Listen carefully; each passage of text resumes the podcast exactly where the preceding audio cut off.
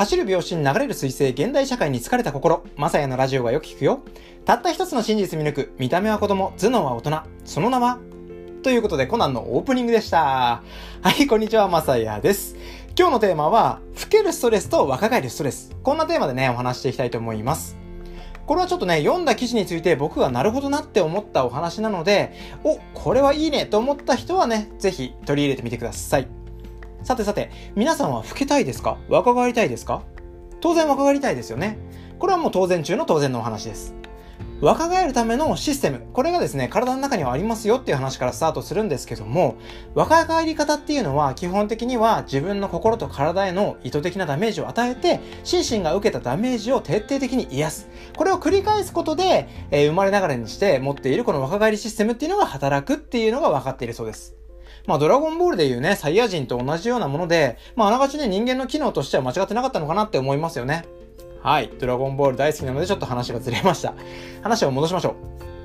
体に負荷をかけるっていうのは、例えば運動ですよね。あとは、食物から得られる通常毒物のようなものでも、それが健康に作用するものがあったりとか。ただね、これはあくまで肉体的なお話。今回のお話はメンタルの部分。メンタルストレスってやつです。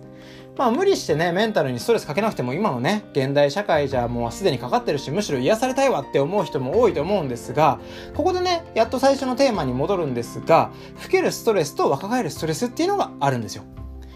で、じゃあそれ何なのっていうところなんですけども、老けるストレスっていうのは人間関係の不満とか人生の不安、こういうものが頭の中で繰り返される慢性的なメンタルの負荷っていうものになります。で、逆に若返るストレスっていうのは何かっていうと、何らかの目標に向かって努力をしている時に味わう精神的な緊張感だそうです。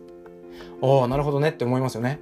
で、老けるストレスに関しては、常に自分の心につきまとっている不安だったりとか、怒りとか、まあそういう感情ですよね。例えば、まあ嫌いな上司と毎日顔合わせているのがもうストレスだなとか、まあよくあったりする話じゃないですか。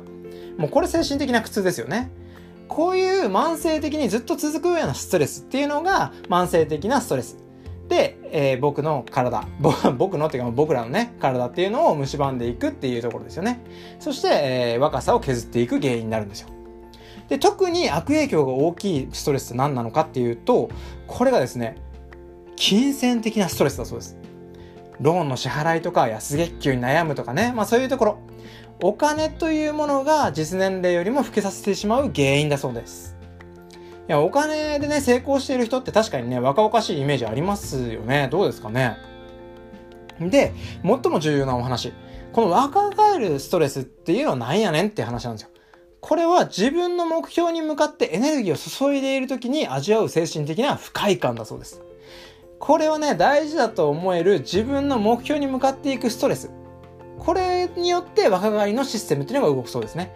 で本当に何でも自分にとって大事だと思える目標であれば OK なので、まあ、例えばね、マラソンで完走するとか、まあ、ダイエットに成功するとかね、あと起業するとか、本当に何でもいいんだけど、とにかく自分が大事だと思えるものじゃないとダメみたいですね。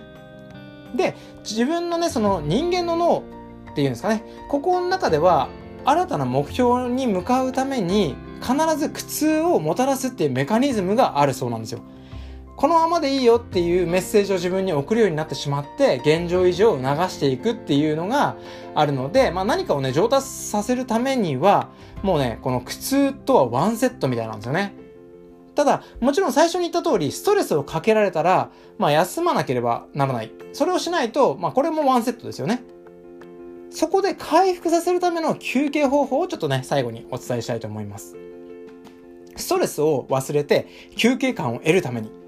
新たなスキルの学習、あとは友人との交流、他者への親切、こういうものがいいそうです。まあ、新たなスキルっていうところで言えば、まあ、英語の勉強をしてみるとかね、やったことない楽器の練習してみるとか、まあ、友人との交流で言えば、まあ、日常のストレスとかについて語り合ったりとか、まあ、飲んだりとかね、まあ、そういうものがありますよね。で、他者への親切っていう部分で言えば、ボランティアに参加するとか、まあ、友人にアドバイスするとか、そういうちっちゃいことでも OK ですよ。こうやって心地のいいストレスと正しい休憩、これを組み合わせることで若返りを実現させることができますよっていうことを学んだっていう、まさやの今日のお話。はい、ということでですね、またいろいろな経験談や学びのあるお話していけたらと思いますので、フォローボタンをポチッと押してもらえると嬉しいです。はい。で、えー、フォローをしていただくとですね、あの、僕のラジオが週2回だけね、あの、ポンポンと上がってくるので、えー、これ、まあ、ちょっと聞いてもいいかなって思ったら、ぜひね、フォローボタンポチッと押してもらえると嬉しいです。で、えー、別チャンネルでですね、月水金曜日に気になる気になるというものも放送しております。こちらの方はですね、ちょっとゆったりしながらも、学びのある話もあれば、もう本当にね、あの、くだらない話もしてます。本当にね、面白い番組になってますので、概要欄の方からご覧ください。ご清聴ありがとうございました。それではまた次の放送でお会いしましょうバイバーイ